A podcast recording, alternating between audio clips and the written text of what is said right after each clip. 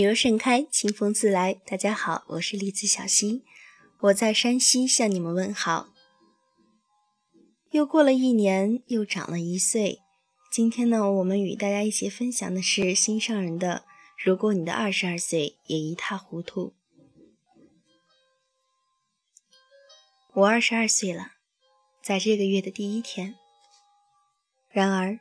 生活的一切远没有我十六七岁盯着黑板发呆时想象出来的那样美好。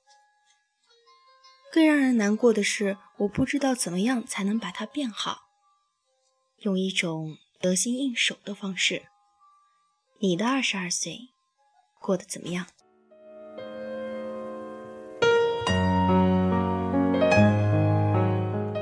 上周的时候，有一个已经工作的学姐回学校请我吃饭。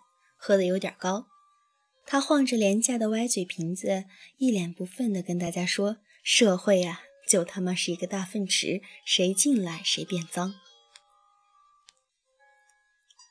彼时我正值一生中最美好的青葱岁月，迎着朝阳早操，踏着铃声上课，疯子一样奔向食堂，不开心就跟老师顶嘴，开心就在熄灯后吼上一嗓子不着调的歌。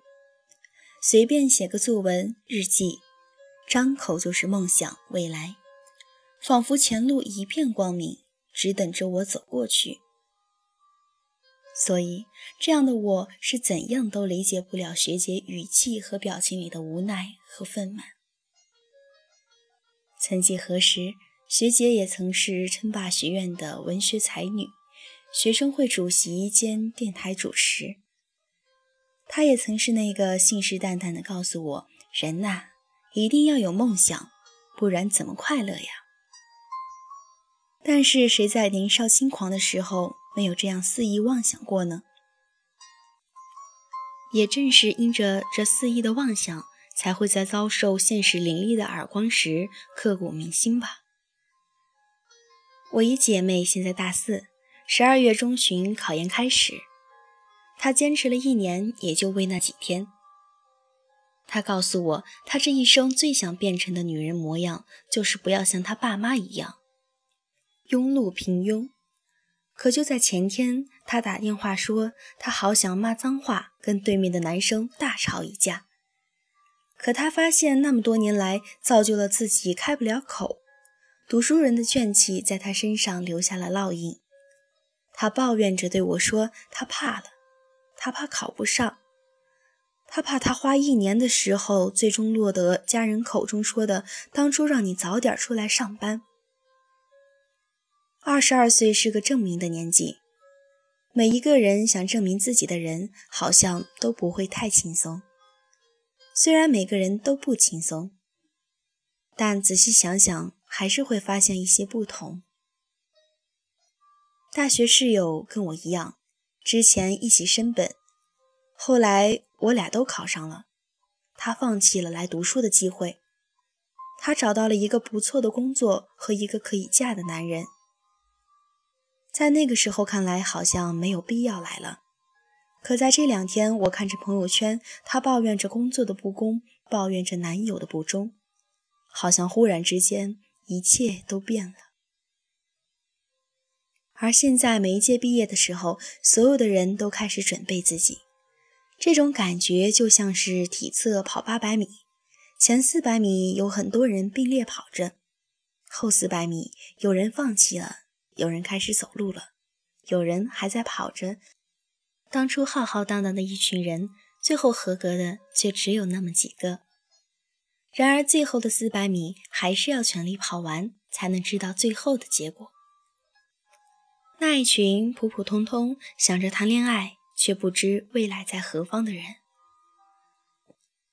大多数的人都是在还未彻底褪去青春的稚嫩，就被赶鸭子上架，登上了社会的舞台。在这里，不管你多么踌躇满志，想大展身手，总会出现半路杀手，让你丢盔弃甲。在生活里，每一个人都是紫薇，而生活就是容嬷嬷。他不厌其烦地抽这个耳光，扎那个银针，还一脸正义地告诉你说：“孩子，这就是社会。”这生活的不可爱之处就在于紫薇太多，尔康几乎没有。被打了耳光，扎了银针，还是得自己爬起来，该朝哪儿走朝哪儿走。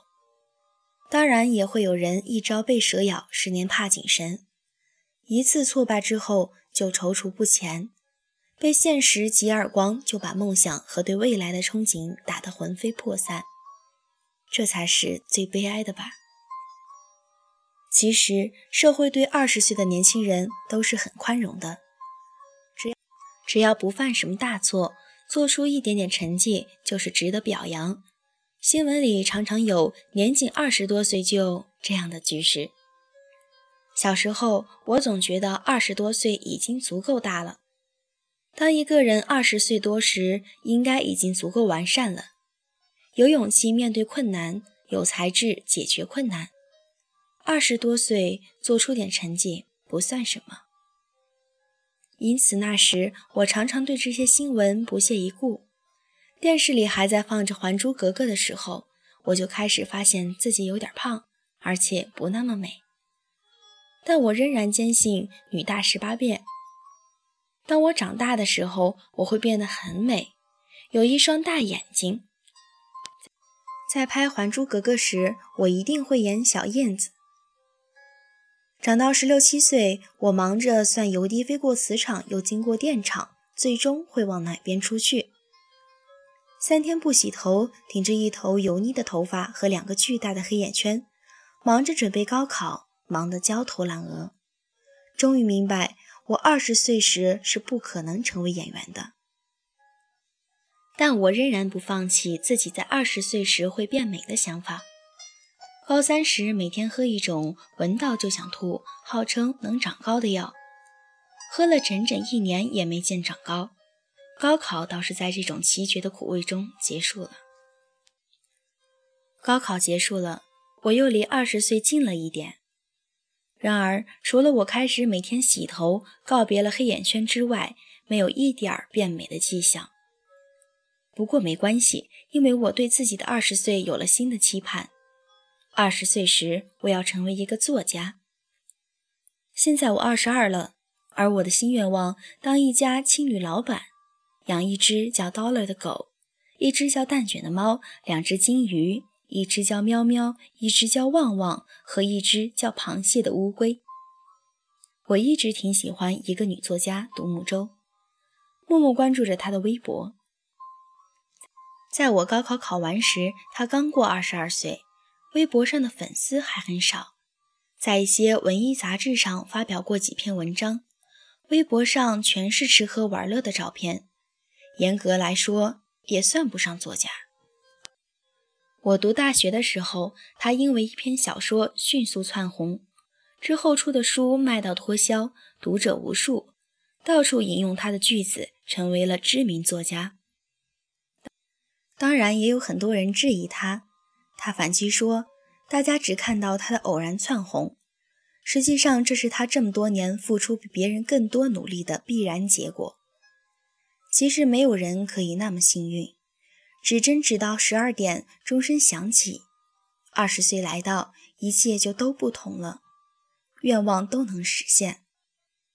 现实是我们许完愿，吹灭二十岁的蜡烛，第二天就继续到生活中去了。”仍然窘迫，想买的都买不起；仍然渺小，想做的都做不成。